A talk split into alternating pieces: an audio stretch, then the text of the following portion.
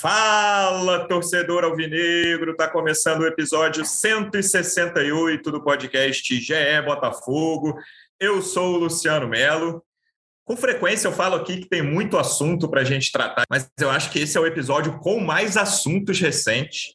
Eu não lembro de tanta coisa ter acontecido em poucos dias no Botafogo, como aconteceu basicamente ontem, né? A gente está gravando na tarde de sexta-feira.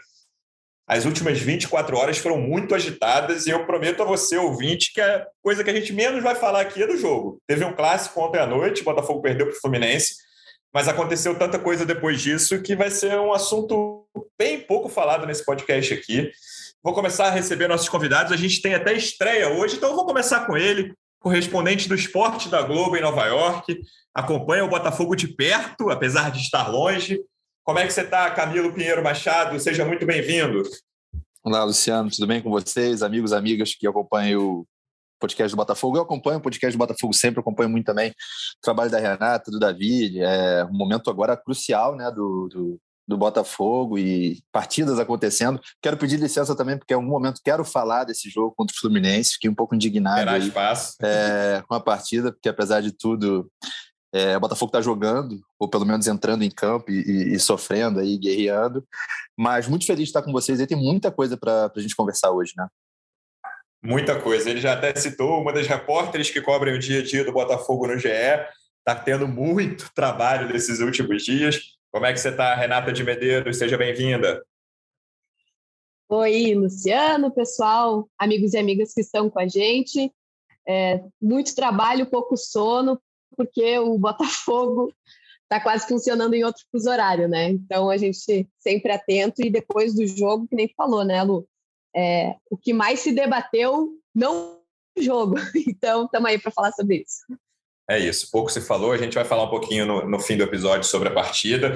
Direto de São Luís. Esse podcast hoje está muito especial. Tem Nova York, tem São Luís, Nordeste representado e tem Rio de Janeiro já, de, já está lá para o jogo contra o Vasco no domingo, representante do Botafogo no projeto A Voz da Torcida, no canal Setor Visitante no YouTube. Como é que você está, Pedro Depp? Seja bem-vindo.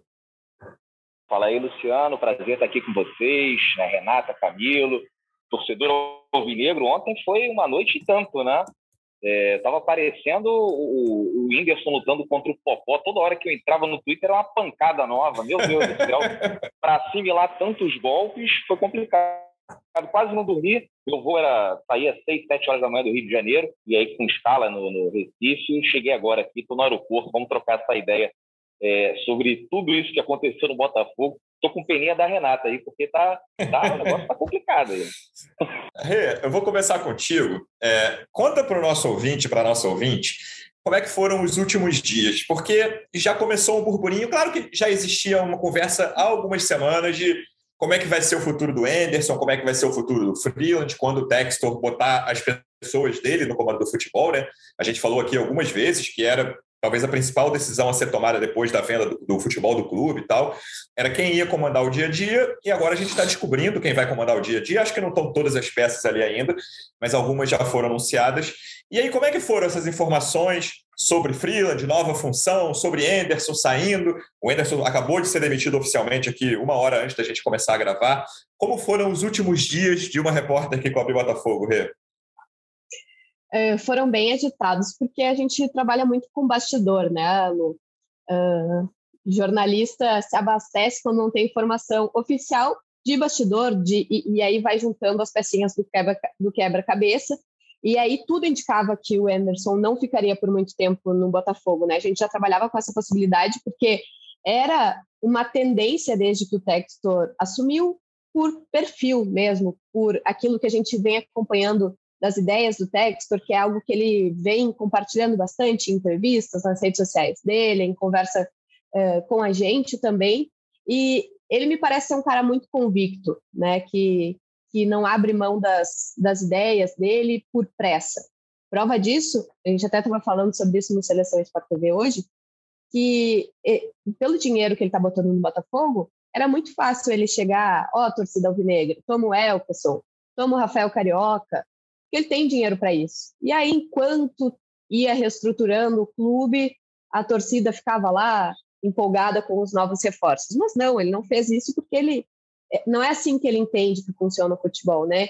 Então, essa, essa parte do, do Anderson e da estrutura do departamento de futebol já era algo que a gente trabalhava como certo que, que haveria alguma mudança, né? E ontem à noite houve essa oficialização, uh, até pegou muita gente de surpresa, porque muita, muitas pessoas esperavam que o Freeland não fosse mantido no clube, né? E, e ele aí ganhou um novo papel, um, uma nova função dentro do clube. Ele, ele aliás, já tem alguma experiência é, na, na, base, né? Que é a parte que ele vai assumir, mas ele fica é, a parte do planejamento de futebol.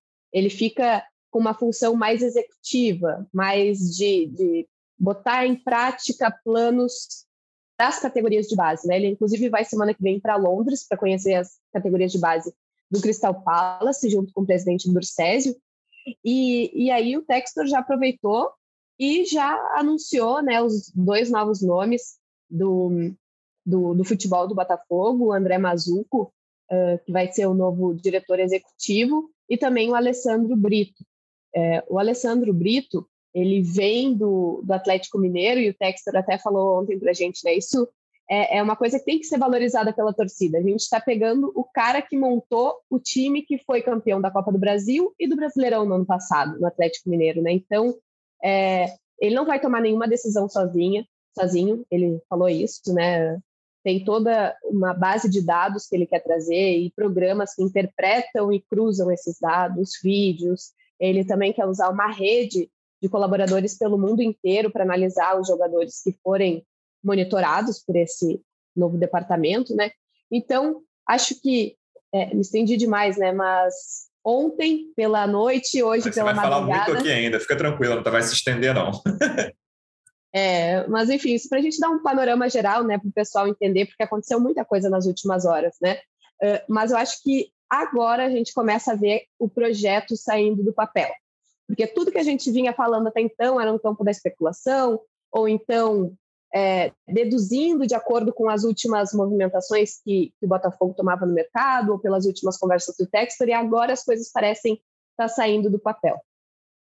Camilo, eu queria te perguntar a sensação diante da situação do Anderson, né, cara? O Anderson chegou num momento muito ruim do ano passado. A gente aqui no podcast já tratava o acesso como algo quase impossível e acho que algumas pessoas pensavam assim.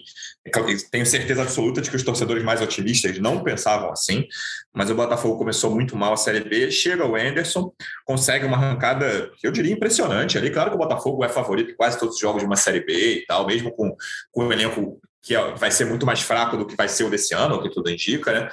É, mas o Botafogo quase perdeu muito pouco ponto ali na, na Série B, conseguiu o título, conseguiu acesso com duas ou três rodadas ali de antecedência, uma campanha absoluta no, no segundo turno. E aí vem o ano seguinte, né? Vem 2022, vem a venda do futebol do clube e vem uma situação in, inicial ali e natural, né, isso aí na minha opinião, de indefinição em relação a reforços, né? O Botafogo faz algumas contratações de jogadores que não são tão conhecidos assim, alguns até estão começando bem. Claro que a gente tem uma amostra muito pequena ainda. E aí, no primeiro jogo, o Botafogo empata com Boa Vista, na coletiva ali, 25 de janeiro, o Enderson cobra publicamente, fala que é uma situação terrível de se estar, porque a gente precisa de reforços. E essa declaração, não vou dizer que essa declaração decidiu o destino do Enderson, que eu acho, e aí depois eu até quero ouvir o que a Rede diz, que o destino dele não seria muito diferente, mesmo com essa declaração. Mas o Textor claramente não curte a frase, o que ele falou na coletiva, o Anderson, deixa isso claro até numa entrevista para a própria Renata.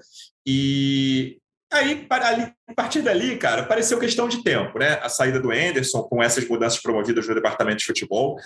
É, do teu lado, da tua cabeça, qual é a sensação é, e o que, que você acha dessa saída do Anderson? Era natural? Ele não tem, talvez, o porte para ter um time que vai lutar, sei lá, entre os cinco, seis primeiros da Série A. O que, que você acha dessa saída dele? Então, então vamos pelo começo. O Enderson fez um ótimo trabalho uhum. é, pelo Botafogo, acho que nenhum torcedor questiona isso, mas foi um trabalho muito específico, fundamental, importante. Acho que o Botafogo vive esse momento muito pelo que é, conseguiu colher e plantar em 2021 com o Jorge Braga, com o Freeland e principalmente com o Anderson, né, que deu essa é, conseguiu levar o time para a primeira divisão. Só que é, eu, eu, acho curioso é, esse tipo de análise agora falando assim, eu não tiraria o Anderson, ou eu tiraria o Anderson. Uhum. O interessante agora é pensar, porque assim, quem está lá é o Textor, foi o Textor que comprou o direito, que assinou lá o contrato. Então, assim, tem que ser quem o Textor quer, ou quem o grupo do Textor quer, entendeu? Existe um trabalho agora com uma linha de pensamento. Aqui nos Estados Unidos, olha que curioso, eu acho que ninguém pensou sobre isso, porque isso não acontece no futebol brasileiro, no futebol sul-americano e até no, no, futebol europeu, assim. Aqui na NBA, por exemplo, sabe o que aconteceria com o Anderson? Naturalmente, num trabalho desse, assim, porque agora, o que acontece agora? É, existe é, uma nova ambição para o Botafogo, um novo projeto. Sim. É, provavelmente o time vai se reforçar. É, e na cabeça dos novos dirigentes do Botafogo e do Texas, não é o Anderson o perfil. Não é sobre talento, sobre capacidade, é sobre perfil. Não é o Anderson o cara que vai ser o técnico do Botafogo. Aqui na NBA, por exemplo, ou na NFL, o Anderson seria, na hora, convidado a ser um assistente técnico. Pô, o cara uhum. conhece todo o elenco, o cara conhece como funciona, cara sabe, o cara é querido pela torcida, tem a credibilidade. Então, Anderson, a gente vai te dar um salário legal, o Botafogo agora vai pagar em dia, você vai ter um contrato longo e você vai ajudar o Botafogo para essa nova fase. Só que vai ser um outro cara e você vai ajudar isso dentro dos assistentes, assistentes técnicos que o cara pode trazer ou não, mas é, ele vem. Acho também que o Anderson ficou numa posição muito difícil nesse último mês, mas era uma posição necessária.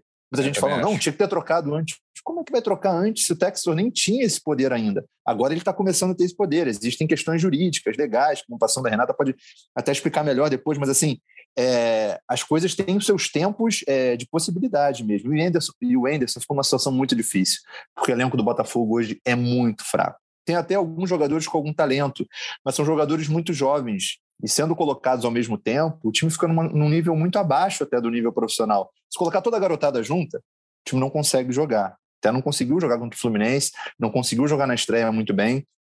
Então o Ederson ficou numa posição muito difícil. E acho que o torcedor não ficou, e por isso ele ficou irritado. Por isso ele foi assim, essa é a minha visão, né? Claro, estou dando um chute aqui, mas fica muito claro que o Ederson ficou numa situação, pô, não estou seguro no meu cargo, fiz um grande trabalho no ano passado, estou roendo um osso e acho que na hora do filé mignon eu não vou ficar. Então, claro que ele ficou irritado. Agora, só quero é, é, pontuar mais uma coisa nessa, nessa participação, que é o seguinte: o grande reforço do Botafogo já aconteceu, na minha opinião. O grande reforço já aconteceu. Eu, é, agora, pensando no Botafogo 2022, eu não estou tão preocupado em quem vai ser o grande centroavante, quem vai ser o meia de armação, é, qual vai ser o elenco que vai tentar fazer um, um, um brasileirão bom. O Botafogo hoje, para mim, os, os, grandes, vou até é, é, falar os nomes juntos, assim, acho que Alessandro Brito e Rafael Rezende, hoje, são as duas grandes contratações do Botafogo. Porque não dá para fazer é, esporte profissional de alto rendimento sem scout atualmente. Eu estou falando assim, e, e, vou usar de novo uhum, o, uhum. O, o, o, esporte profissional americano e até o esporte universitário. tenho dois amigos que trabalharam já de scout aqui no basquete universitário americano. Não precisa ser a Universidade de Duke, a Universidade de Kentucky, que são as melhores universidades, com os melhores programas. Uma universidade média de basquete, que tem um time de basquete aqui, tem um departamento de scout que avalia a análise de desempenho do time e avalia o mercado, não só o mercado americano. Eles estão olhando o leste europeu, estão olhando a América do Sul, estão olhando a garotada em todos os lugares. Então, assim, a partir do momento que o Botafogo deixa de tentar contratar e olhar o mercado, não só na visão, porque como é que é hoje, assim, um, um vice-presidente, um cara do conselho deliberativo fala: Eu gosto do jogador tal. Eu gosto Treinador indicando o jogador para caramba. É, é, e o treinador fica dois meses. Então, assim, gostar, todo mundo pode gostar de muita gente. Agora, Baseado em quê? Qual é a defesa? Aqui um scout tem um trabalho, e é até interessante é, falar isso, porque as pessoas acham, pensam que às vezes é um trabalho de computador. A pessoa está jogando ali foot aí, está jogando General Manager, Championship Manager. Tem um trabalho muito sério e muito profundo sobre análise de jogador. As pessoas é, muitas vezes viajam, vêm os treinos. É, dando um exemplo é, bem, bem, bem, bem pontual aqui, Kawhi Leonard grande craque da NBA, foi campeão no San Antonio Spurs, nos Los Angeles Clippers. O, o, a, o departamento de scout do San Antonio Spurs provou para a comissão técnica e para o general manager falou o seguinte: ó, tem um garoto que não está sendo utilizado no Indiana Pacers que vai encaixar aqui muito bem. A gente vai ter que dar. E os caras sabem que ele é bom. Deram um armador, o George Hill, na época, que era um jogador muito valorizado. Ninguém entendeu nada. Depois o Kawhi Leonard virou MVP de finais, campeão e craque. Porque estavam ali no, nos estudos. Então, para mim, estou satisfeito já com essa mudança do Botafogo, com essa mudança de ares, de esperança e de estrutura. Scout, departamento médico, pensando na academia, né, que o Texor fala, né, da garotada. Então esse é o principal agora. E o Anderson, infelizmente, acabou roendo o osso. A gente está vendo agora no Twitter, nas redes sociais, todo mundo muito grato ao Anderson, né? Eu acho que esse é o sentimento geral, né? É, acho que esse é um movimento interessante por parte da torcida também. E aí eu quero muito falar sobre essa, essa parte do scout que o Camilo citou. Acho que isso é muito importante e talvez, assim como, eu, como ele falou, para mim a melhor notícia de todas dessa semana do Botafogo, vai lá, das últimas semanas, é essa, assim, olha, é, a gente vai falar sobre o André Mazuco também, não acho que vem de grandes trabalhos, mas qual é o tamanho do André Mazuco numa, num, dentro de um departamento como esse, sabe? Acho que isso que a gente pode observar, mas eu também queria ouvir o Depp sobre a questão do Anderson. A gente falou várias vezes, acho que essa expressão que o Camilo citou, a gente chegou a, falar dela aqui também, de roer o osso, e, por um lado, era natural do ser humano Anderson ali naquela primeira rodada, Depp, depois de um empate decepcionante, uma atuação ruim, como é, né, né, as atuações desse ano, de um time fraco, é, é, natural do ser humano falar, pô, preciso de ajuda, eu ruí o osso no ano passado, cheguei em 13 terceiro, 14 quarto, Botafogo foi campeão, e agora o Botafogo tá rico, mas os reforços não chegam, como é que vai ser? Eu vou ser, eu vou ser responsabilizado. Mas no médio prazo, eu acho que foi pouco inteligente aquela declaração, e no, e no fim das contas, era uma, uma situação inevitável, na minha, na minha visão, Deb. Você vê da mesma forma, e essa, esse sentimento da gratidão que o Camilo falou, que pelo que eu vi ali é quase unânime, unanimidade é, é difícil a gente falar, mas é quase unânime entre os torcedores do Botafogo também. É, eu, eu, concordo com o Camilo, eu acho que é mais uma questão de perfil mesmo, né, para esse projeto do novo Botafogo, e, na minha opinião, assim, o Anderson até poderia ser o, o, o técnico da transição, mas eles já estão dispostos a mudar tudo e está tudo certo, não tem problema nenhum. Né? É, porque agora as coisas já não são feitas mais numa mesa de botequim, tomando uma cerveja, tomando um uísque e decidindo o futuro do Botafogo. Agora, é, assim, é, até os nomes aí que estão surgindo e a torcida não conhece, já começa a ficar nervosa e tal. Cara, isso aí vem tudo atrás de. É, vem tudo com uma análise de, de, de mercado, né? Um scouting. Então, assim, não é mais achismo, aposta. Eles vão trazer um cara que eles têm certeza que, que é o nome certo para o projeto. E com relação à gratidão, né, é unanimidade. A torcida do Botafogo inteira no Twitter, muitas pessoas achando que a demissão dele foi injusta. Né? Eu até entendo esse ponto. De repente, o Anderson até merecia é, enfim, ser o treinador até a chegada dos reforços para ver como que ia acontecer, mas é, futebol é assim, né? Às vezes o, o treinador também recebe uma proposta para treinar um time lá da Arábia, ganhar não sei quantos milhões e abandona no meio do campeonato. E o John Texor achou que não era o nome, não sei até que ponto também aquela coletiva dele né, influenciou, quando ele ali fez algumas críticas à transição e tudo mais. E a gente sabe que o, o Henderson tem um perfil assim, né? É, um pouco mais irritadinho e tal. Ontem já se envolveu em outra Foi expulso na estreia e na é, despedida, né? Esse tipo de isso, isso, isso, na estreia na despedida. É, mas, assim, de repente até foi bom para ele, cara, porque saiu por cima, né? É, eu, sinceramente, eu tinha minhas dúvidas se ele seria o cara para uma equipe que pensa em títulos de, de, de, primeiro nível, assim, de Copa do Brasil, de repente um brasileiro no próximo ano e tal. Sai com uma baita de uma campanha, né? E a gente tem que ser grato a ele, porque eu não imaginava que o Botafogo fosse conseguir subir para a primeira divisão no ano passado. E, e, e, graças a essa campanha, hoje a gente tem aí o John Texton, né? Porque se o Botafogo continua na Série B, não sei se ele, é, é, enfim, se ele viria para cá, se ele investiria no Botafogo, poderia achar uma outra oportunidade melhor de algum clube que já estivesse na primeira divisão para, enfim, acelerar esse processo né, que, ele, que ele tem de fazer uma rede internacional com o Crystal Palace, o time lá da Bélgica, etc. E tal. Então a gente tem que ser grato mesmo ao Anderson, desejo de sorte a ele. Não só o Anderson, mas um, uma outra figura que também vai fazer muita falta é o preparador físico, né? Do, que a torcida até fez uma faixa para ele, né? Aquela do, do, mais ou menos, mais, mais ou menos, menos pode. É então, assim, é, é, mais ou menos não serve e tal. Então vão fazer falta, desejo boa sorte, mas vida que segue. É isso, Rê. Eu queria só conferir isso com você. É, se você acha que seria alguma coisa diferente sem aquela declaração do Anderson. E aí queria já que a gente falasse no que hoje, né? A gente está gravando aqui às quatro da tarde, então quando vocês estiver ouvindo, pode ter alguma mudança, mas hoje é o treinador mais cotado, o Luiz Castro, português que atualmente trabalha no Catar. É, como é que essa, você acha que essa declaração do Anderson fez diferença? E nesse momento que a gente está gravando, em que situação está essa negociação do Botafogo com o Luiz Castro? Eu acho que vai bem na linha que você falou, viu, Lu? É, no sentido de, de ser inevitável, mas eu acho que aquela declaração reforçou que era inevitável, sabe? Do, do tipo, ah, é, não está dentro do perfil, que foi uma coisa que o Camilo falou, né? E, e isso é uma coisa que eu tenho percebido, viu, Camilo? Por exemplo, é, a gente já falou do Freeland, né? Que ele sai da, da como figura principal do futebol, é, da estrutura de futebol do Botafogo, para ir para uma, uma função na base. E, e, isso não significa que ele foi rebaixado ou promovido, enfim, é, o Textor identificou que ele tem o perfil para isso e não atendia o perfil que ele buscava para é, comandar o departamento.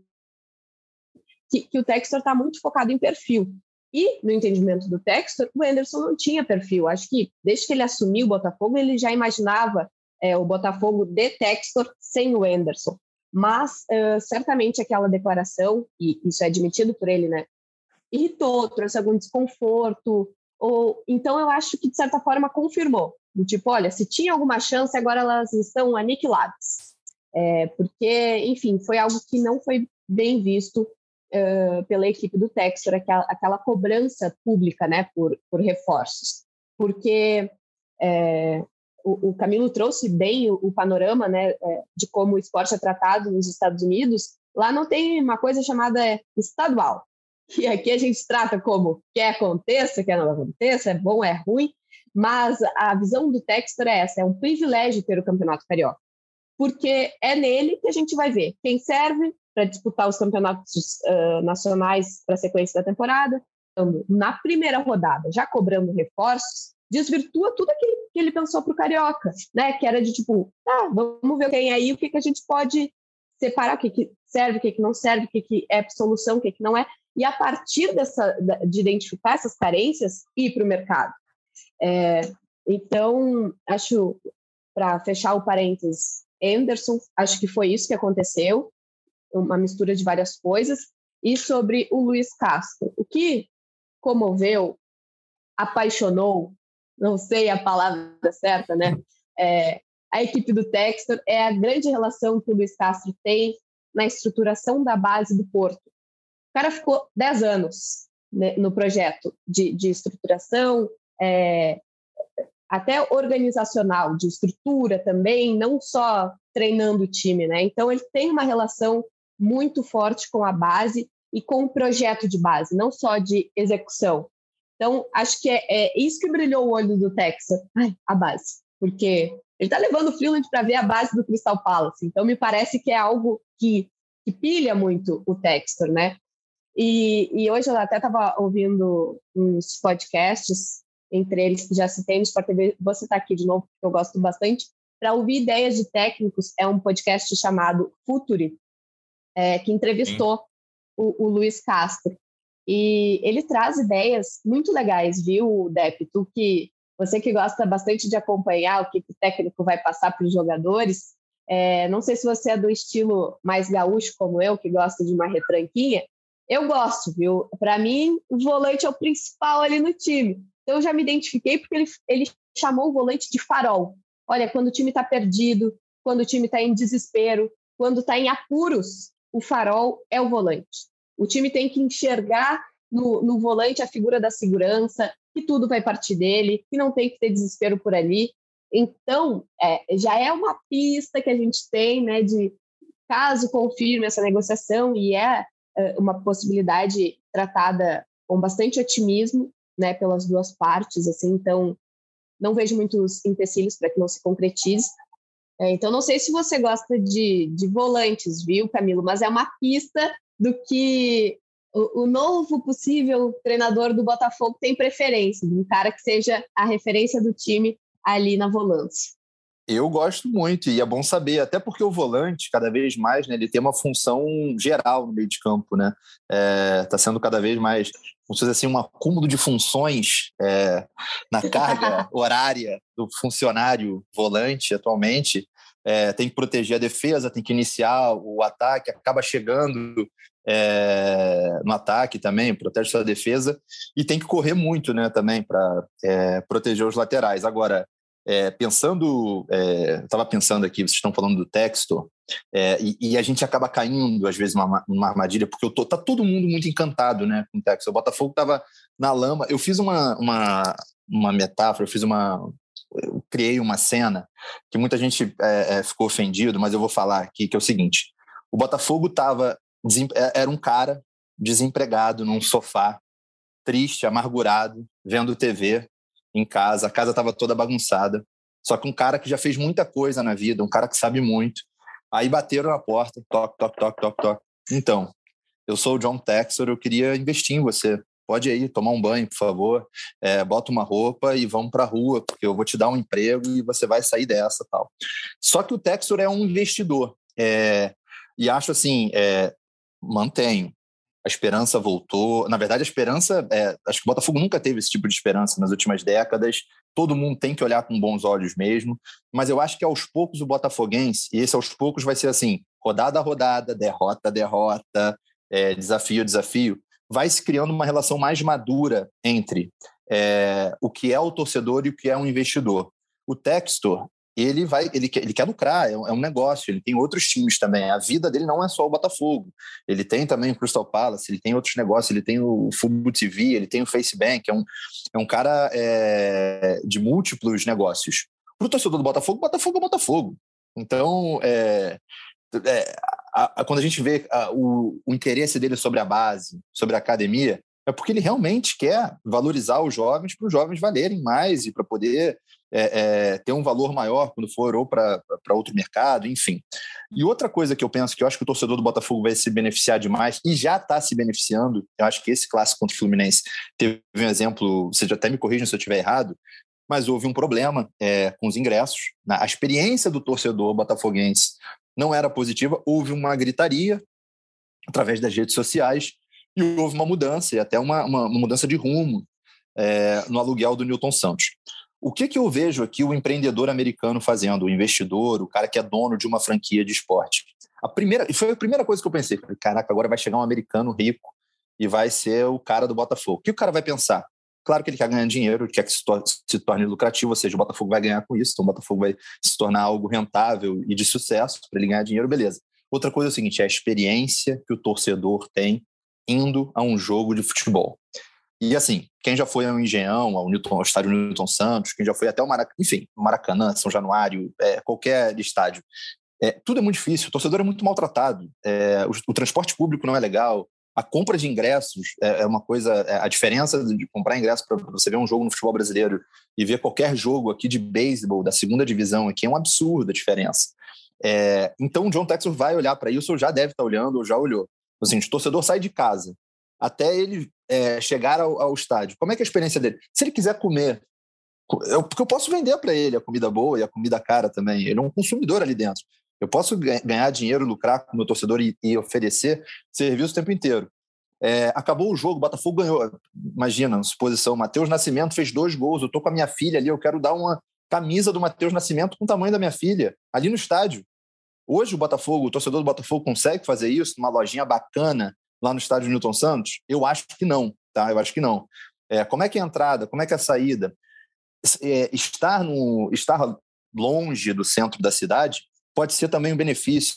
O jogo é às oito da noite, pô, o torcedor vai para o Caxambi tomar uma cerveja, comer uma costela no bafo, vai, num, vai no barzinho ali na, na, na Rua do Comércio, ali no, no, no, perto do estádio, chega duas, três horas antes.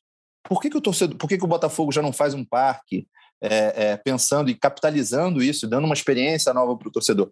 eu tenho uma convicção, uma convicção de que o John Textor e, e o grupo dele está pensando nisso. E acho que o torcedor vai se beneficiar muito com isso. Agora, é, e quero fazer um parênteses assim. Estou encantado também Tô empolgado com o Textor, mas eu acho que a gente cai em algumas armadilhas. Gente, eu acho até engraçado. O Textor faz qualquer coisa na internet, as pessoas vão à loucura e ficam emocionadas. Ele respira, as pessoas tá tendo isso por enquanto. Coisa. Vamos ver até e aí quando, eu quero levantar, é, e aí eu quero levantar uma questão porque eu não entendi. Olha só, eu vou, eu, vou, eu vou ser bem cuidadoso com a minha frase aqui, tá?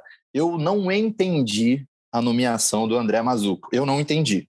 Eu, como uma pessoa que acompanha futebol, eu não entendi pelos últimos trabalhos dele, tá? Pode dar certo, pode dar errado. Estou torcendo muito para que dê certo. Acho que ele tem plenas condições de fazer um belo trabalho. Mas pelos últimos trabalhos eu não entendi.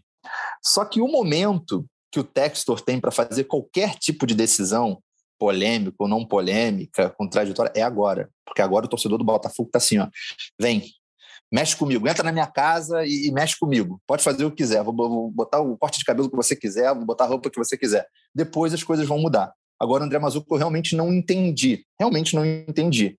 É, claro que eu espero que dê certo e, e acho que a Renata explicou muito bem, assim, não é uma coisa, é, a organização, o organograma no Botafogo, é, ele também dá importância para o Freeland, que é um cara que já tem experiência na, na base, é, é, um pilar fundamental para o Textor, mas o Mazuco eu realmente não entendi, e até queria, não sei se o Depp está ouvindo, é, já está ouvindo a gente, mas eu queria saber também o que o Depp sentiu, está sentindo na torcida, é, na arquibancada, na galera, sobre o André Mazuco, assim, sobre os papos de torcedor. Teve, tem alguém indignado? Tem alguém não entendendo? Está todo mundo achando tudo uma maravilha? Olha, Camilo, estou ouvindo sim, já vim aqui para a parte externa do aeroporto, estou ouvindo vocês muito bem. É, e assim, hoje eu até publiquei lá no Twitter, né, que eu estou assim impressionado com a quantidade de reclamações da torcida do Botafogo.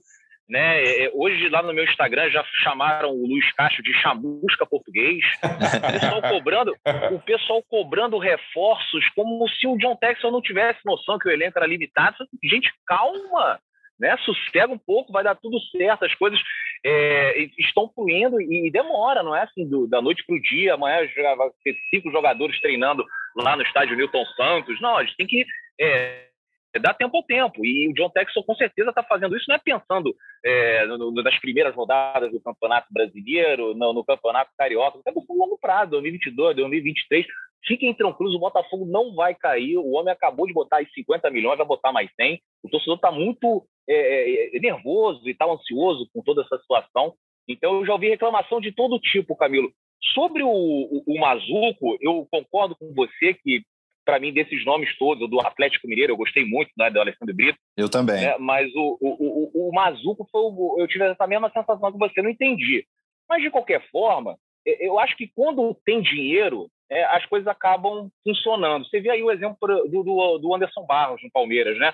Saiu do Botafogo escorraçado e agora é bicampeão né, da Libertadores e pode ser campeão do mundo amanhã. Quem diria o Anderson Barros? Eu lembro quando o Anderson Barros saiu do Botafogo, eu abri uma lata de cerveja para comemorar. E agora está lá, ele em Dubai, Emirados Árabes, sei lá onde é que ele está, ou se é no Catar, é no Catar. Né? Abu, Abu Dhabi, Abu Dhabi. É, Abu Dhabi, é, tá em Abu Dhabi e a gente está aqui, eu tô, sou Luiz do Maranhão, vendo o jogo para ver o Botafogo e Vasco, você vê como é que vem essa situação. Então, acho que assim, como vai ter dinheiro, eu não estou muito preocupado. Eu acho que as coisas vão acontecer mesmo com, com esse nome do André Mazu, que também, para mim, foi um pouco esquisito. É, eu também, pessoalmente, não gostei da indicação do Mazuco, mas acho que é uma coisa diferente, né, dos últimos trabalhos dele. Lembrando que ele ficou um ano e meio no Vasco, chegou no Vasco no meio de 19, eu até mandei para o Dep ontem, quando a gente estava pesquisando os jogadores que ele contratou e tal. Um dos primeiros jogadores que ele contratou em 2019 no Vasco foi o Felipe Ferreira. É, ele contratou alguns jogadores que deram certo, é, principalmente assim, o Guarim, três estrangeiros, né? O Guarim ali no fim de 19, o Cano e o Benítez em 2020, e aí 2020 ele, o, o segundo semestre é um pacotão muito ruim de reforços do Vasco, mais uma vez, assim, situação completamente diferente do, do Botafogo do Textor. Aí no início de 21 ele vai para o Cruzeiro, forma o time ali que também era um Cruzeiro, né? Tinha acabado de cair, enfim, o Cruzeiro que na verdade não tinha, não, não tinha conseguido subir, né? O, o Cruzeiro já jogou 20 na, na Série B, não consegue subir, e aí ele, ele forma um elenco ali sem quase nada e fica pouco tempo, ele sai em maio para o Santos e aí também não faz um bom trabalho no Santos, é demitido em outubro, quando o, Santos contratou o Edu Dracena, que está lá agora.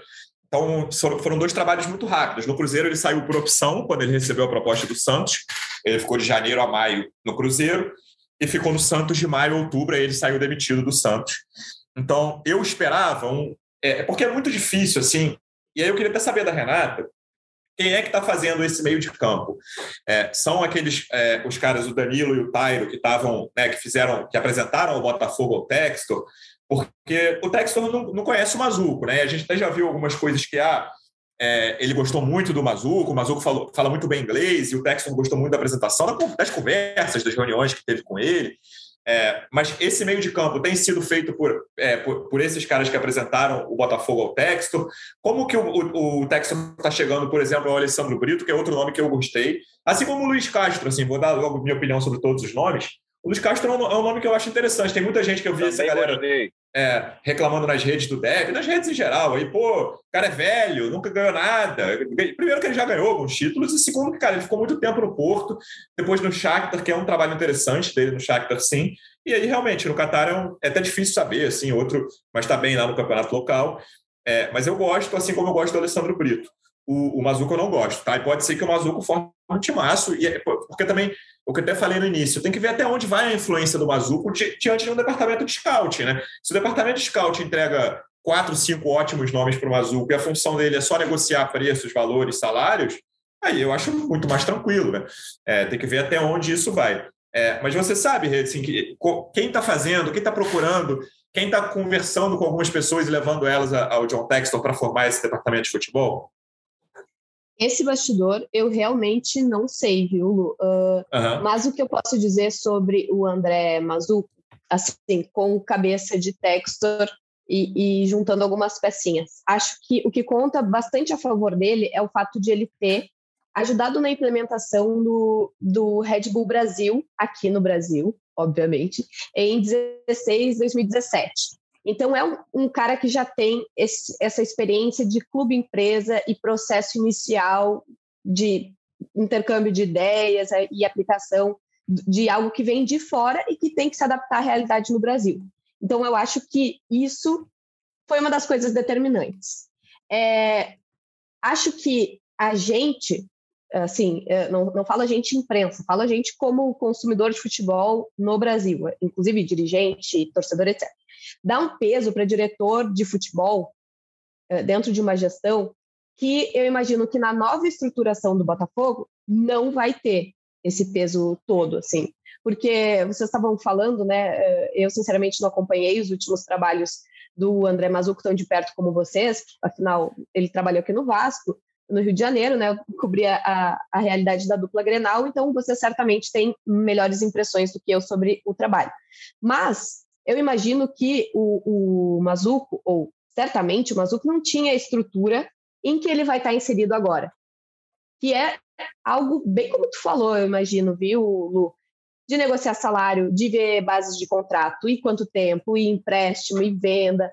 Porque ontem mesmo o Textor falou isso. O que ele espera de um diretor de, de futebol, um diretor executivo de futebol, é que ele tenha boas relações dentro do Brasil e fora do Brasil para fazer essas negociações. E quem vai oferecer o leque de potenciais contratações vai ser o, o Head Scout, o Alessandro Brito. Então, esses nomes não, não vão é, partir do Mazuco, eu imagino, pelo que eu pude entender, né?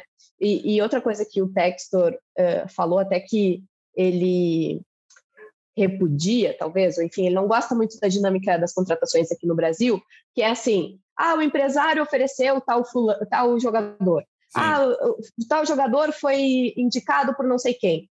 É, ele entende que se o clube quer um jogador, ele tem que ir até o jogador. Não o jogador ir lá, oi, onde é que eu deixo meu currículo? Não, na cabeça do Texas isso não funciona muito bem, não é assim. E foi uma realidade que ele, uh, assim, achou meio peculiar do Brasil, né? Enfim, então uh, acho que, ok, Mazuco pode ser contestado, uh, não fez bons trabalhos, não, não é conhecido por algum grande time que ele tenha montado, mas imagino que ele tenha sido é, contratado justamente por essa experiência com o Red Bull Brasil.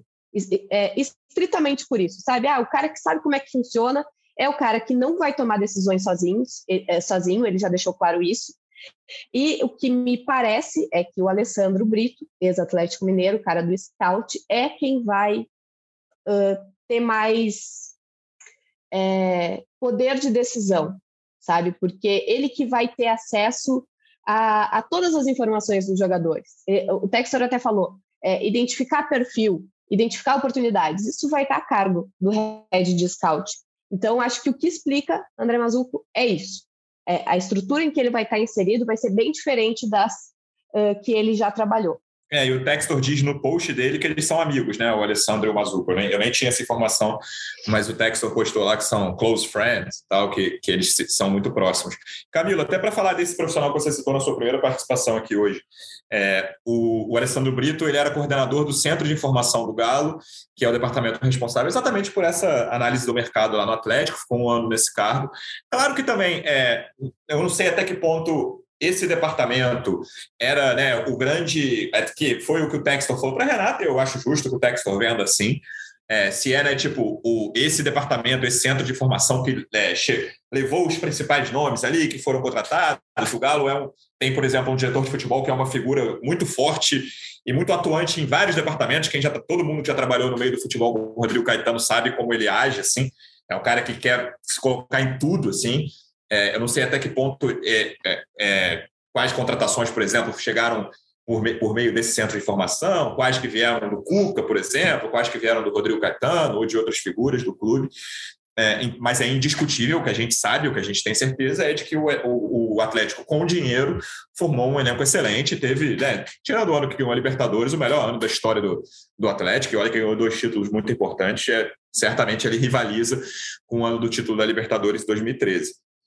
É, mas mesmo sem ter a informação completa de ah, quem ele indicou para o Galo, esse é um bom sinal, na minha opinião, e é o melhor sinal deles. Porque, e aí, eu até, sempre bom, um profissional que você também, Camilo, citou, Rafael Rezende. Rafael Rezende fica no Botafogo.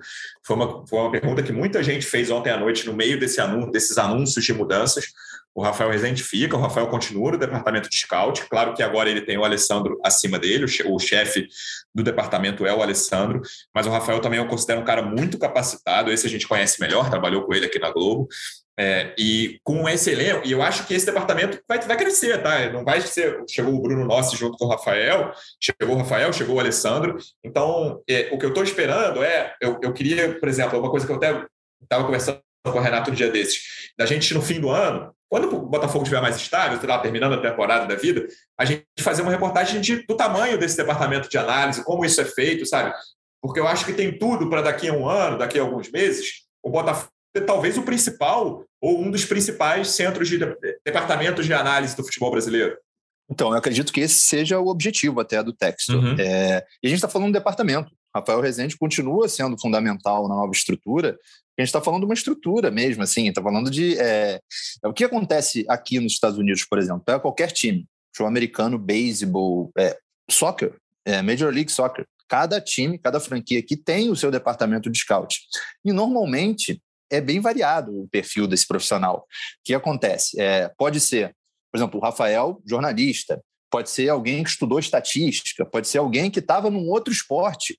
É, é, é, profissionais do scout vão do basquete para o futebol americano, porque tem os principais métodos é, de pesquisa. E tem também muito ex-boleiro é uma porta de entrada também aqui no, no esporte profissional americano para boleiro entrar. Normalmente o, o, acaba a carreira do, do, jogador, o jogador realmente acha que sabe absolutamente tudo de futebol, fala, pô, eu tenho senso de liderança, eu vou ser técnico agora. Isso. Porque eu tenho moral no time, eu tenho moral com a torcida, então me dá aqui uma prancheta, vou dar o treino, vou escalar meu time e vou entrar. Só que o cara precisa de um banho de, de futebol, um banho de estatística, um banho de análise, um banho de pesquisa. Onde é que ele vai tomar esse banho? ele vai tomar esse banho no departamento de scout. E muitas vezes vai ajudar por um olhar mais empírico, por um olhar mais clínico de quem teve lá, né, esse, esse, grande clichê. Mas é o cara que vai perceber um garoto que tem potencial pela maneira como vai pegar na bola, alguém que não jogou bola não vai perceber. Então, assim, é, eu estou muito curioso para saber como é que vai se desenvolver esse departamento de, de scout do Botafogo. Estou muito esperançoso e estou muito animado porque todos os passos agora foram muito animadores, realmente. É, até acho curioso, ah, o Rafa fica, o Rafa não fica. Eu estou mais animado para ouvir mais para ver mais gente. Ah, os grandes reforços do Botafogo atualmente, eu quero que sejam nesse, uhum. né, nesse departamento. É, e outra, é, acho que o Botafogo não precisa ter pressa nisso também da, da questão do, do reforço, quem vai ser, quem não vai ser agora. Acho que é uma questão mais de reestruturação mesmo. O Renato está falando. É, os caras estão chegando, a gente não sabe ainda qual vai ser o papel realmente desse gerente de futebol, desse diretor de futebol. É, o que me parece agora é que a estrutura do Botafogo está se internacionalizando e se inserindo, se integrando a outros braços do Textor. Então, para o Textor, talvez seja mais interessante um cara que realmente fale um bom inglês, faça boas reuniões com, com a equipe internacional que ele tem, é, para poder criar um projeto. O Botafogo é uma parte do projeto do Textor. Então, o Freeland é, uma, é, um, é um braço internacional do, do Textor. O, agora, o, o, o novo gerente também de futebol é uma é, uma, é um braço também do Textor. O próprio, o próprio Alessandro, o Rafael, são braços internacionais que estão olhando para jogadores do mundo inteiro, olhando para mercados do mundo inteiro, estruturas do mundo inteiro. Então, assim, acho também que o torcedor do Botafogo não tem nada com isso, não. Tem que cobrar a vitória mesmo. Uhum. Quando o Depp fala que o torcedor. Quando o Depp pede calma, o é. Depp mesmo, eu tenho certeza que não, não tem calma. Na hora Paciência, do jogo ele fica é, é. bravo, ele fica nervoso, igual todo torcedor. É de calma batendo eu, eu, na mesa. Exatamente. Eu, eu peço, mas eu fico constrangido Isso. quando eu peço Agora, paciência para ter calma. Agora, Depp, eu, eu, agora eu vou, eu vou passar para você assim, eu, adoro, eu adorei o seu relato de que a torcida já está enchendo o saco, já está querendo, já está reclamando de tudo. Porque esse é o papel do torcedor. O Botafogo é do torcedor. E, o, e, o, e é o Botafogo, não é o. Com todo, eu ia falar de um outro time pequeno, não vou falar nenhum time, mas não é um time pequeno. Então, assim, o torcedor é chato e vai ser chato amanhã, vai ser chato depois da manhã e vai querer vitória e vai querer reforço sempre, porque o Texel vai pensar primeiro no lucro. Claro que existe uma convergência de, de objetivos. Todo mundo quer ganhar. Se o Texel ficar rico, a gente mais rico ainda do que já é, o Botafogo vai, vai, vai ficar bem também. Tá tudo tudo é, converge para o mesmo fator. Agora, o torcedor do Botafogo pô, peço, faça um convite ao torcedor do Botafogo agora que estejamos ouvindo. Continue chato, por favor, tá bom? Não deixe de ficar chato, tá? Só isso.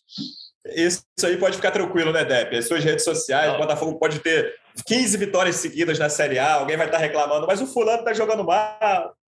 Não, eu, eu falo é por questões de saúde mesmo, né? Tenho medo aí que a galera tenha um problema no coração e tal, mas tá certíssimo, tem que reclamar, o Botafogo é assim, é, eu lembro que no ano passado eu encontrei um dirigente na arquibancada, né, naquele período sem, sem torcida ainda, estava no jogo do Guarani. Aí ele falou: ah, você que é o Pido Depp lá do setor de Santos? sou e tal, não sei o quê. Ficamos trocando ideia. Falou: ah, você é amigo de tal. Eu falei: ah, sou assim, sou assim. Aí quando a gente terminou, eu falei: olha, é, não leva mal, mas é, do jeito que a gente está jogando hoje aqui, vai levar aquela corneta. Ele falou: tem mais é que cornetar mesmo.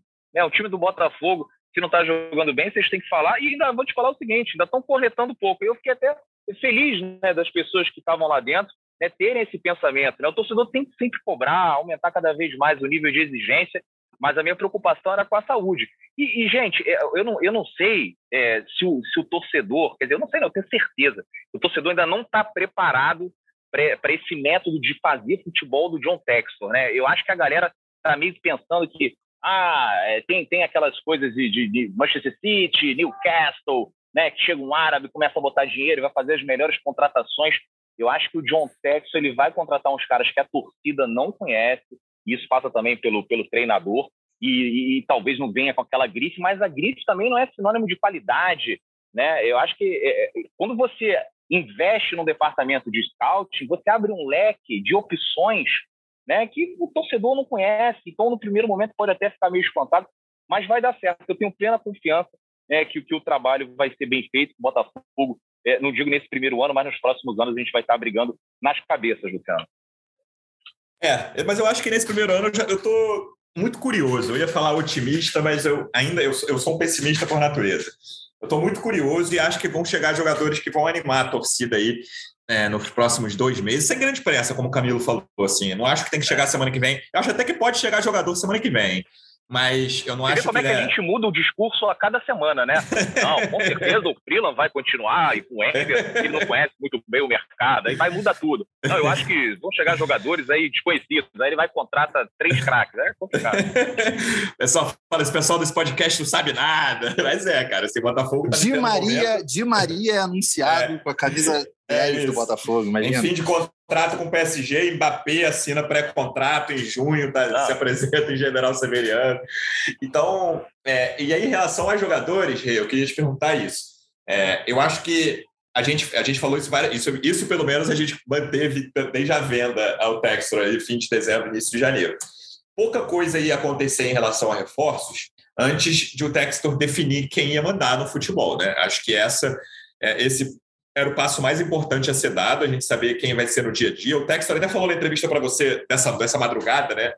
Que ele vai escolher, mas no dia a dia ali vai ter muita decisão que não vai ser do Textor, né? Até porque ele tem outros clubes, enfim, não vai estar no Brasil na maior parte do tempo.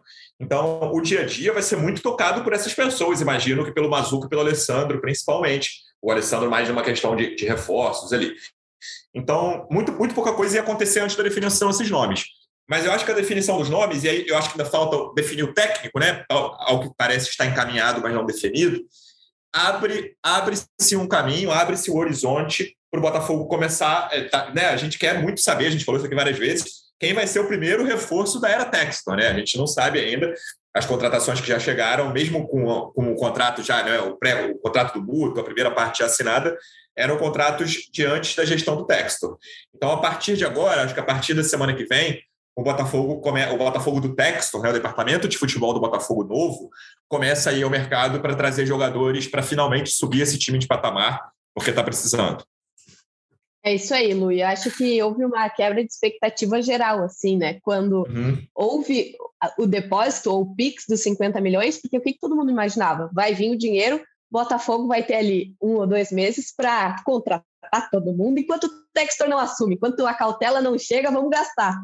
E não foi assim, né? O Texas disse: opa, peraí, só um pouquinho, o dinheiro ainda é meu, vamos. Não é assim que vai funcionar. Então, tudo aquilo que a gente dava como encaminhado é, e que realmente só faltava o Pix, na verdade, não era só o Pix, era a caneta do Texas, né? Então, é, até conversando assim com pessoas dessa nova estrutura do Botafogo, não dá para a gente imaginar nenhum daqueles nomes que eram uh, cogitados e que tiveram negociações em andamento, muitos, muitas delas é, só faltando botar no papel para assinar, porque precisava ver se é, quanto que ia entrar de dinheiro e tal, mas verbalmente já estava tudo certo. Então, não foi como o, a gente brinca, né, barrigada, que se inventa do nada, não, os, contra, os contatos uhum. aconteceram e avançaram, mas não foram concretizados justamente por causa é, dessa questão do Textor. É, ele recebeu uma lista, num primeiro momento até do Freeland, que ele avaliou. É, e aí, é, uma, uma curiosidade, assim, que ele disse, a gente pode subir um pouquinho a régua desses possíveis reforços. Então, eu imagino que agora esteja justamente nessa fase que, que, que você é, contextualizou, assim, sabe? Do, do Alessandro Brito chegar é, levantar os dados da, dessa, das pessoas, dos jogadores que serviram nessa lista, de o, o André Mazuco chegar e dizer: ah, esse cara aqui está livre no mercado daqui a quanto tempo, daqui a pouco a gente não compra agora, compra no meio do ano, não sei. Mas, assim, nenhum nome vazou ainda. Eu acho que é algo que a gente tem pressa para saber, mas a equipe não tem pressa para definir. Porque o que a gente viu até agora é que Ninguém passou por cima do processo ainda. Então eu iria com calma antes de, de fazer algum, antes de adiantar qualquer coisa, seja de perfil, seja de nome. Não sei se está definido, mas acredito que ainda não está. É, Camila, eu acho que daqui a, sei lá, dois anos, três anos, dando tudo certo, o Botafogo está num novo patamar, estando no novo patamar no, no futebol brasileiro, eu acho que a gente até vai rir, cara, de coisa assim. Pô, você lembra lá em janeiro, fevereiro de 2022, quando a gente ficava maluco porque não tinha chegado reforço ainda? E aí, março e abril, chegaram vários reforços o Botafogo melhorou? Porque, no fim das contas, se você pensar é, né, tipo, no macro, faz muito pouca diferença se o cara vai chegar dia 11 de fevereiro ou dia 11 de março, né? Faz uma diferença do Campeonato Carioca, que o Botafogo já até somou vários pontos. É, então, no fim das contas, muda muito pouco, né? Dizer, pô, o cara chegou em fevereiro e, e, muitas vezes a gente fica, torcedor, fica com uma pressa alucinada, e você já até mesmo citou aqui, não faz nenhum sentido ter pressa agora. O Botafogo precisa se remontar e começar bem o Campeonato Brasileiro. O Botafogo precisa ter um time competitivo na Série A. É o único objetivo de 2022, na minha opinião. É, acho que tem duas coisas paralelas aí e que o torcedor gosta de confrontar como se fossem coisas é, opostas, assim. Não, a gente tem que pensar. Então, dane-se o jogo contra o Fluminense, o próximo jogo. Não interessa o que esse time vai fazer, porque o elenco é muito ruim hoje e não vai ser o elenco do Campeonato Brasileiro. Eu tenho certeza que esse não vai ser o elenco do Campeonato Brasileiro. E por isso que eu gosto de dar razão para o torcedor, assim, quando o torcedor fica, fica indignado com alguma partida. Eu sei que vocês não querem falar muito da partida contra o Fluminense, mas ainda estou com essa partida na cabeça, estou um pouco, Vamos chegar um lá, pouco tá? tonto com essa partida ainda. Mas, assim, é, acho que são duas coisas é, que, que, andam em paralelo. Assim. Acho que o Botafogo, nesse Campeonato Brasileiro, talvez, acho, acho assim, não disputa o título ainda. Não vai ser um time ainda para chegar e falar: Ó, Flamengo, Atlético Mineiro, Palmeiras, eu estou no nível de vocês eu vou tentar ganhar o título aqui são pô, 38 rodadas, é um negócio muito difícil. Você tem que ter um elenco muito, muito, é, muito profundo, assim, também de banco de reservas, departamento médico que recupera melhor os jogadores. Tem que acertar todas as contratações, tem que dar tudo certo o tempo inteiro para disputar o título. Então, o Botafogo ainda vai estar numa situação é, de reconstrução. Estou falando de campo e bola mesmo, assim. Como é que vai ser o time, assim, para esse ano? Então, tem que ter essa paciência, a gavetinha da paciência do torcedor. Agora, fora isso, fora isso, eu acho assim, é, o, o investimento que o Texas está fazendo não é de uma loja de roupa, não é de uma hamburgueria, de uma rede de hambúrgueres, é de time de futebol. E time de futebol funciona com derrota, vitória, empate, pressão, injeção de saco de torcedor, é, pressão não tem jeito, assim. Eu duvido, assim, não tem nada a ver a derrota do Anderson com a saída dele. Não tem. Nós todos aqui sabemos disso. Agora, eu acho que ficaria uma situação muito difícil se o Botafogo desse uma goleada. Imagina ontem, três gols do Matheus Nascimento, 4 a 0 em cima do Fluminense. Acho que seria impossível, tá? Antes do jogo eu já estava vendo, assim, a diferença dos times era abissal. O Botafogo não conseguiu jogar com o Fluminense. Não teve gasolina para ir até o fim da, da estrada, se fosse um, um carro, assim, de corrida. É, mas 4 a 0 Outro dia, demissão do Anderson, depois de um show de um carrossel acho difícil, acho que teria um time, acho que, teria, acho que esperaria um pouco mais por uma questão de sensibilidade. É, então, assim, o dia a dia do clube anda em paralelo. Pô, eu, eu fico imaginando a, a, vida da Renata, a vida do Davi, assim, porque deve ser uma coisa esquizofrênica a cobertura do Botafogo hoje, uma coisa maluca, paradoxal, complexa demais, porque você está pensando na criação, como se fosse uma remontagem mesmo, você está criando ali uma, uma estrutura do nada, terra arrasada, é, planejando tudo, nomeando todo mundo, criando as, os castelinhos, as coisas, e dando nome e valor para os castelinhos, e ao mesmo tempo tem jogo agora. O Dep está lá, o Dep viajou, vai ter jogo. E aí, vai, quer ganhar. E o time do Botafogo está viajando para ganhar também. E aí o time Botafogo. É fazer reforma morando no ver. apartamento. Exatamente, exatamente, exatamente. É, ajeitando o avião, só que o avião está no ar. E o avião está no ar é o seguinte: é melhor ganhando do que perdendo é melhor. As coisas acontecem na atmosfera do futebol, não é uma loja de roupa, não é uma hamburgueria. As coisas acontecem melhor no ambiente de futebol, com vitórias e principalmente com boas atuações. A partir do momento que tem boa atuação, o torcedor do Botafogo fica mais sim, beleza, está indo para algum caminho. Agora, quando começa a ficar muito feio, muito ruim, assim, é, é, que a gente vem numa derrota é, é marcante, assim, é, foi um 2 a 1 um, assim, que o Botafogo começou ganhando, até jogando mal, permitiu uma, uma, uma, uma virada sem o Fluminense é, nem jogar bem direito, sim. O Luiz Henrique fez o que quis no lateral esquerdo, ninguém sabe por que foi escalado, enfim, é, foi muito esquisito, foi muito, foi muito desanimador, assim. Quando começa a acontecer isso direto, aí o DEP vai ter que ouvir mesmo um monte de mensagem, vai, vai encher a caixinha lá do DEP mesmo, porque a galera não, a galera não quer saber. Beleza, tô com paciência lá, mas aqui agora eu quero vencer. Então, são, acho que são duas coisas que acontecem ao mesmo tempo é, mas não podem se bater. Não é porque a gente. Porque o Botafogo se ferrou com, contra o Fluminense, assim, eu quero amanhã o Elkson. Não, uma coisa não tem nada a ver com a outra. Cobre um time melhor, cobre uma atuação melhor. Mas eu acho que planejamento, elenco, departamento, isso tudo é um outro caminho, uma outra estrada paralela, assim. É, pra, antes da gente falar do jogo, última pergunta, Depp, para você. É, em relação a jogadores, você também mantém esse ponto de, cara, é, eu quero estrear na Série A. A gente já conversou em outros episódios aqui, mas acho que a gente vale a gente atualizar depois de tanta novidade nos, nas últimas horas.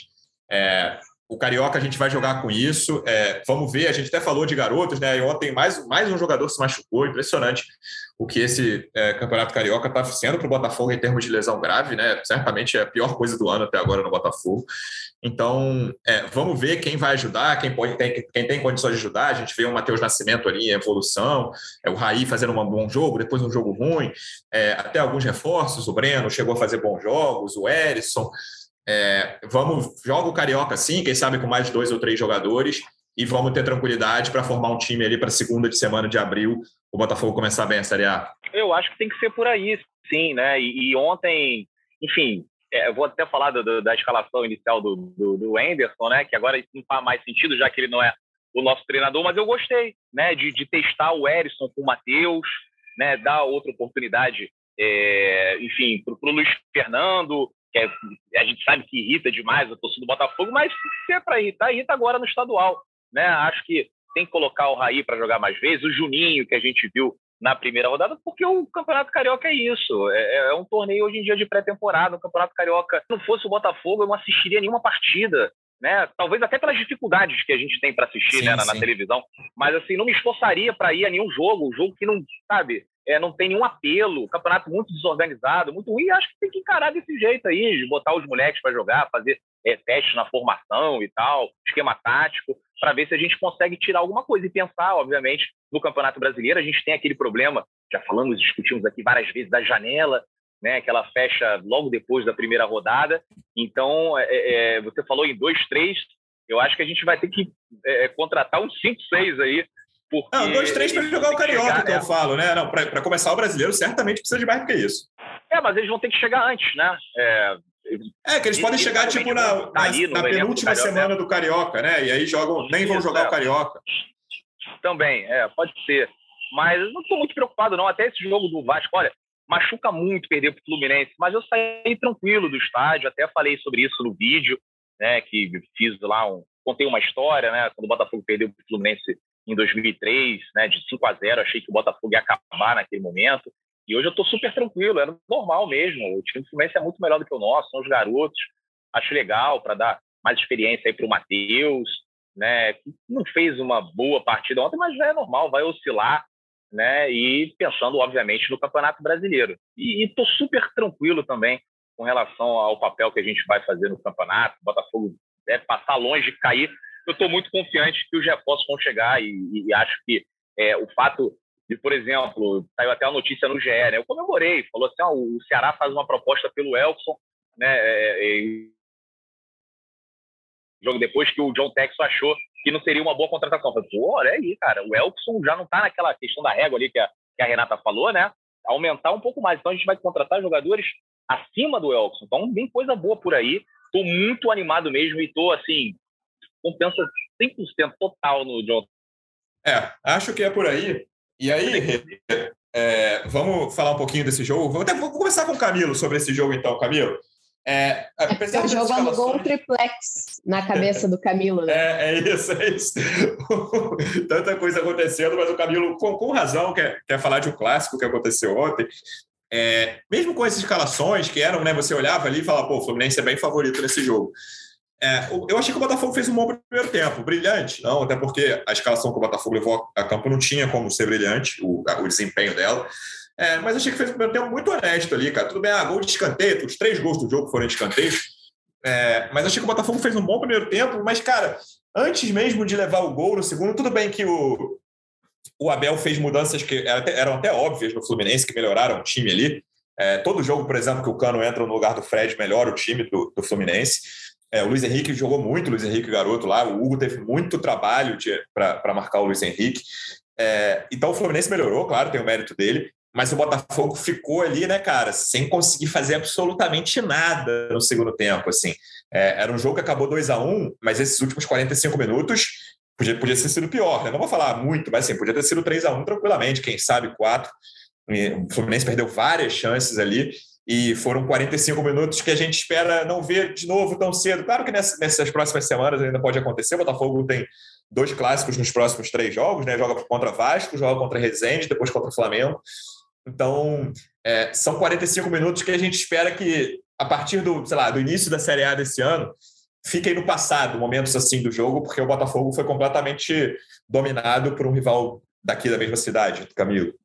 É, eu acho que todas as todas as vulnerabilidades do Botafogo foram expostas na mesma partida, assim. É, foi muito infeliz, assim, tudo. Até porque o Fluminense não fez um grande jogo e virou com certa facilidade. Mas eu queria é, destacar primeiro a escalação e dividir com vocês aqui as minhas dúvidas e coisas que eu gostei e coisas que eu não entendi. É, eu achei legal essa, esse experimento aí do Erisson junto com o Matheus Nascimento, acho que dá é, uma aproximação ali no jogador que tem mais peso, um jogador que mais equilibrado, que é o Erisson junto com o Matheus.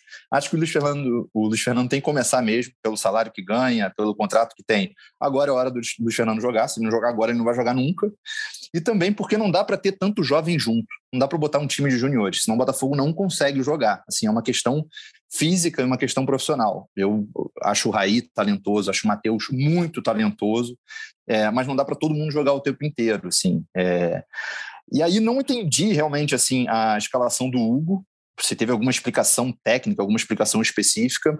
E também não entendi, eu gosto muito do Breno, não entendi porque o Breno não começou jogando. Acho que beleza, queriam voltar com o Barreto e tal. Também. também é, as, pessoas, entendi, a, as pessoas não se incomodam com o Fabinho. Eu me incomodo com o Fabinho, tá? Me incomoda a presença do Fabinho é, jogando, até porque eu acho que ele é um cara que não vai, ele não vai servir é, ele, não, ele não tem nível para jogar a Série A do Campeonato Brasileiro. Ele não é um jogador que vem da base, que é um, um ativo para o clube trocar ou vender. Assim, eu não entendo a presença do Fabinho no elenco. E é o tipo de jogador que vai jogar sempre. Se você tem no, no elenco um Fabinho, um Felipe Ferreira, um, um Luiz Fernando, eles vão jogar o tempo inteiro e não vão fazer diferença e vão custar caro, porque já estão um tempo jogando, enfim. Então, assim, isso tudo começa a, te, começa a incomodar o torcedor. E para os jogadores que vão ajudar na Série A, é, eu vou falar agora de jogadores muito queridos pela torcida, tá? É, vou cometer esse atrevimento. Assim, por exemplo, o Canu, eu sou fã do Canu, por isso que eu falo, sabe quando você fala mal de um cara que você, você fala mal porque você gosta da pessoa e porque você gosta do atleta. O Canu, em 90 minutos de jogo, ele consegue mostrar todo o talento potencial dele com momentos de desinteresse, assim, que são. É, parece que ele, ele, ele acha e está avisando que ele é maior do que o Campeonato Carioca. Eu acho que ele é do que o Campeonato Carioca. Eu acho. Tudo bem. Agora, pô, jogue, não demole, não demole. Assim, um cara cometeu o pênalti já nesse Campeonato Carioca. Só que ao mesmo tempo ele vai lá e faz um gol muito importante, bota o time de novo na briga né, por, por um, pela vitória.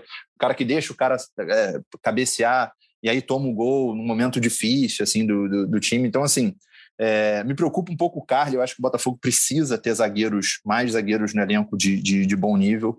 É, o Carly é uma figura fundamental no time, uma figura fundamental para o espírito do time, tem que ficar, quero muito que ele fique, mas assim, é, já não tem mais tanta perna para um, jogos desse, desse porte. Me incomodou também como o Luiz Henrique estava confortável, assim, confortável o tempo inteiro. Era o, era o, era o único jogador, o único ponto focal do ataque. Era um samba de uma nota só, o time do Fluminense indo para cima do, do, jogador mais vulnerável do Botafogo. Então, assim, era o melhor de um contra o pior do outro. Um duelo que só teve um vencedor o jogo inteiro. E assim, eu não estou falando aqui uma apologia às faltas, mas o Luiz Henrique não recebeu uma chegada com dois jogadores, uma dobrada de marcação, um assim, ele era um desfile. Cara, vai vou me divertir aqui o jogo inteiro, vai dar tudo certo. Então, assim, é, perder dessa maneira é muito ruim, assim. O, o, até achei estranho o Fred não ter feito gol, porque ele é viciado, completamente dependente químico em fazer gol no Botafogo, pela vida toda dele, assim. Ele tá bem faltou. Nesse, nesse E se o Fluminense tivesse um pouquinho mais de organização e tivesse um pouquinho mais interessado até, poderia ter feito mais gols no Botafogo, estava muito fácil. Então, assim, é, é um tipo de jogo para o botafoguense olhar e para quem está ali lidando com o dia a dia, ligar um sinal de alerta. Para quem vai formar esse pode elenco, acontecer uma né? tragédia aqui. É. Exatamente. E até para pensar no futuro. Pô, o Fabinho é um cara que vai ajudar no futuro. O, o Luiz Fernando é um cara que vai ajudar no futuro? Não, não. E, e não, também não está ajudando agora. Tá, enfim, é, questões assim. Desabafei. Pronto, falei. Não, esse ponto. Ah, não, no último episódio, Depp, estávamos eu, você e Davi, e a gente até falou do Breno, porque eu falei isso, cara. Ah, quem quer jogar do lado dele, sinceramente, Fabinho e Barreto, o, o Fabinho me incomoda menos do que incomoda o Camilo, mas o Breno tem que jogar. Falei assim, ó, entre Fabinho e Barreto, pode escolher, mas eu queria ver o Breno de qualquer jeito como titular. Ah, é um pecado capital, vou colocar, não, beleza, né? Não é o fim do mundo. Mas eu acho que é, o Botafogo sentiu, principalmente no segundo tempo, não estou dizendo que o Breno resolveu os problemas que o Botafogo teve no segundo tempo, que foram muitos. O Botafogo sentiu falta disso, de ter um jogador com característica dele ali no meio. É, e aí, é, esse, esse teste do ataque eu gostei também, mas essa coisa do, de ficar sufocado ali me surpreendeu. Beleza, pelas escalações não me surpreendeu tanto assim, mas até pelo nível de, de jogo que o Fluminense tem mostrado no campeonato, que não é muito grande. Ah, beleza, ganhou o segundo clássico, mas eu vi, eu só acho que eu só não vi um jogo do Fluminense e não tenho gostado das atuações deles. É, eu não achei que o Botafogo fosse ficar sufocado como ficou né, no, ao longo do segundo tempo. O que, que você sentiu lá de dentro do Newton Santos, Débora? É, rapaz, eu, eu, acho que o Luiz Castro não ia gostar desse meio campo, não. Eu, eu ouvi a entrevista dele lá na Futuri, né, que a Renata uhum. até mencionou aí no, no, início do podcast. Ele não ia escalar Barreto junto com o Fabinho, mas enfim, eu acho que por ele ter colocado mais atacante, ele pensou em, em, em escalar o Barreto, né, um cara que tem mais pegada ali no meio campo, né, no ano passado fez uma Série B decente, né, acho que até pode estar aí para ser, enfim, um jogador na rotação do plantel e tal mas é, o, o, que me deixou mais é, irritado na arquibancada foi que o Botafogo começou a tomar um sufoco do Fluminense absurdo, assim, lá para os 40, 35 do primeiro tempo, e o segundo tempo começou do mesmo jeito. Né? Parecia que só tinha invertido o lado, falou assim, ó, não teve a conversa do treinador nem nada, vamos inverter aqui, agora você vai para outro lado, e continua a mesma coisa. E o Enderson demorou muito para mexer, né? Então, é, é, essa foi, foi ali a, a minha principal bronca, mas é como eu falou, cara, eu não estava com muita expectativa com relação a esse jogo, né? E, e, acho que esse campeonato aí ainda vai irritar. O torcedor do Botafogo vai ficar irritado aí. A gente tem uma sequência difícil agora, Vasco. O time do Vasco hoje é melhor do que o time do Botafogo. Acredito que no final do ano o Botafogo vai ser três vezes melhor que o Vasco, sim. Mas agora o Vasco está mais pronto, né? Tá, tá aí com os reforços que vão disputar a Série B, os caras que, enfim, para a proposta deles para o ano, acho que até passam batido. O Vasco tem chance de subir. Então, hoje o Vasco é melhor que o Botafogo. O Flamengo, então, nem se fala. Né? E a gente vai é, fazer o que dá para fazer nesse campeonato. É que eu acho que, é, mesmo com todas essas dificuldades, né, ainda sem os reforços, eu acho que a gente tem que ficar no mínimo entre os quatro. Foi inclusive o que o Freeland disse né, naquela entrevista para a Renata, na, na, na, central do mercado. E acho que a gente tem todo, todo sei lá, enfim, todo o potencial para conseguir é, é, cumprir esse objetivo, né? Mas fora isso, cara, eu não espero o Botafogo vai ser campeão nem nada disso. E agora toda essa expectativa para o jogo de amanhã também. Lúcio Flávio vai ser o treinador, quem que vai ser, é, como é, quem, quem, vai jogar, qual vai ser o time que ele vai escalar, vai botar mais meninos, né? Se de repente vai voltar com, com alguns caras com mais experiência, como o Camilo pontuou muito bem, né? Não dá para você só jogar é, com garotos, né? Um, um, jogo, principalmente um clássico, tem que ter essa mescla. Então, é, vou encarar esse final de Campeonato Carioca aí como aqueles torneios de verano da Argentina, lá, que é disputado em Mar del Plata. Já estou aqui em São Luís, né? depois do jogo eu vou num reguezinho e tá tudo certo, ganhando ou perdendo. É, o fim de semana vai ser bom. Resta saber se o domingo à noite, né, Deb? Fim de semana em São Luís não tem como ser ruim. Vamos ver se o domingo à noite não, não termina mal para você. Hey, eu vou fazer, terminar perguntando para você. É, que, não vou falar de jogo, não. Tem, tem clássico domingo, teve clássico ontem, mas próximos passos, o que, que você acha? É, primeiro, acho que não, não, a gente não tem como fugir muito de definir o treinador, né? Quem vai ser é, o próximo treinador do Botafogo, quem vai ser o treinador escolhido pelo, pela equipe do John Textor. E aí, depois disso, jogadores, reforços. É isso que o torcedor pode esperar nas próximas semanas? Acredito que sim, até porque é, a informação que eu tenho é que o técnico já está definido. O que pode tirar o Luiz Castro do Botafogo é alguma eventual discordância no contrato, porque a expectativa da equipe do Textor é que ele seja apresentado já na semana que vem.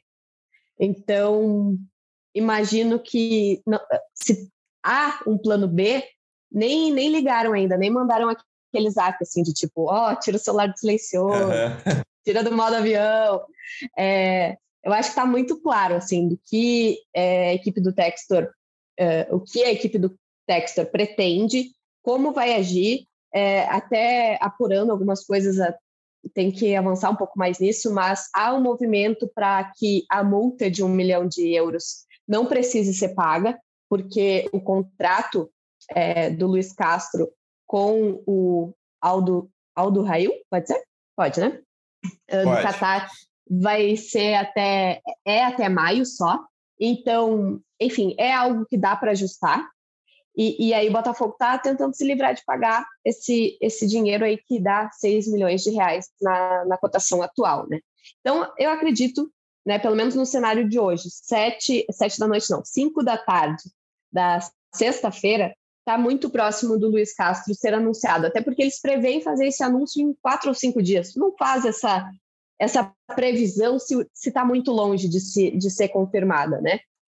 E aí, a partir daí, acho que o, o novo Head Scout, o Alessandro Brito, vai começar a trabalhar mais intensamente para que o Botafogo comece, comece a fechar os, as contratações. O que a gente pode esperar, para a alegria de DEP, é alguma contratação com um, um degrau acima daquilo que a gente vinha especulando, vinha noticiando das conversas anteriores assinatura do, do pré-contrato com o Texas. É, a ansiedade só aumenta com esse comentário, mas é isso, a gente vai esperar. O Depp sempre fala de paciência, que ele fica constrangido de pedir paciência para a torcida do Botafogo. Mas tá Di chegando... Maria anunciado.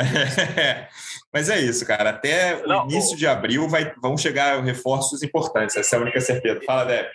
Eu esqueci de uma cornetada. Hoje o torcedor, né, com essa questão do Luiz Castro, vem, não vem? O torcedor falou assim: não, mas Luiz Castro é muito caro. Eu falei, pô, mas é você que vai pagar? não, não. Trazer, deixa eu trazer, pô. Mas essa é uma questão também. Eu só queria falar rapidinho disso aí, dessa questão. Claro. A gente está acostumado, o torcedor está acostumado a pensar como um gerente, porque há tanta incompetência no futebol. Não estou falando que o Textor vai ser agora o exemplo de competência, mas a gente sempre fica pensando, pô, e agora? Tem que aproveitar o Navarro, porque o Navarro vai sair de graça. O Navarro saiu de graça. Ah, mas o Matheus Nascimento, o contrato dele tem que ser, é, tem que ser é, é, como é que é, renovado, e aí tem que ter um salário alto e a multa. Gente, olha só. Tem gente vendo isso. Número um, tem gente vendo isso. Número dois, o dinheiro já não é mais do Botafogo mesmo. O dinheiro é de um investidor, que nem é brasileiro, tá? Então, assim, aproveitemos Matheus Nascimento, aproveitemos os nossos jovens. Calma, vamos curtir, vamos, vamos relaxar agora e tentar curtir o, o jogador desportivamente, porque em relação a negócios, a gente não sabe mais, já não está mais na nossa mão. É isso aí, Depp. Pô, mas ele é muito caro. Ué, mas quem é que vai pagar? A gente vai fazer o quê? Um sócio torcedor aqui para pagar agora o, o, técnico que tem a rescisão? Não, o dinheiro é dele. Ele vai fazer o dinheiro, ele vai botar o dinheiro num lugar, vai botar o dinheiro no outro. A gente nem sabe como é que é essa movimentação é, necessariamente. Então, assim, acho que o torcedor está se reeducando também, está tentando criar uma relação aos poucos mais madura com o que é o gerenciamento de um time que agora tem um dono, entre muitas aspas, né? Mas assim, não é mais um conselho deliberativo é que o presidente não vai pagar o salário, enfim, uma loucura. Não Eu é mais uma loucura. achando positividade né? tóxica do Camilo aí. Ai, pensando agora, não vamos planejar. Olha, esse discurso é perigoso, hein? Verdade, não é verdade. Pode ser perigoso mesmo. Mas as próximos, próximas semanas serão animadas, essa é a única certeza. Vou começar me despedindo do Camilo. Camilo, muito obrigado. Vamos te chamar outras vezes. Eu não falei no início, quem, Alvinegro que gosta de NBA, ouça o podcast Ponte Aérea. Camilo sempre marca presença lá. Muito obrigado pela sua presença e até a próxima. Valeu. Qualquer coisa é só chamar. Sempre estou ouvindo vocês. Estou sempre a postos aqui, disponível e disposto quando quiserem. E aí também aproveitando o jabá aí, quem quiser é, ouvir o ge.globo barra ponte aérea para ouvir, falar, bater papo sobre NBA. Beleza, galera? Um prazer falar com vocês, Renata, Dep, Luciano, amigos e amigas que acompanham aí o podcast do GE Botafogo. Valeu, Camilo. Prazer foi todo nosso. Rê, a gente volta. Agora não dá para dizer, a gente volta na segunda. O Botafogo está no momento que assim, voltamos a qualquer momento. Obrigado mais uma vez pela sua participação e até a próxima. Eu que agradeço. Hoje falei demais. O próximo podcast vai, vai ter aquela seleção do xadrez, do xadrez que bate quando estoura o tempo. Vou, vou começar assim, mas é que as últimas horas foram realmente muito agitadas e a qualquer momento a gente vai ter que voltar aí, porque a gente não sabe em que momento tudo vai mudar. É isso, Dep. Bons dias em São Luís. Aproveite a cidade. Bom jogo no domingo. Voltamos a qualquer momento. Obrigado mais uma vez. Valeu, Luciano. Prazer aí participar do podcast com vocês. Um abraço aí para o Camilo, para a Renata. O podcast terminou na hora certa. Chegou uma criançada aqui, uma garotada com uma caixa de som gigante fazendo coreografia para o TikTok. Acho que eu vou me juntar ali, vou comprar uma cerveja e vou me juntar ali com o pessoal. Tamo junto, um grande abraço. Valeu, Deb. Depois, depois manda sua arroba no TikTok. Torcedor Alvinegro. Obrigado mais uma vez pela audiência. Até a próxima. Um abraço. Partiu, louco, Abreu. Bateu. Gol!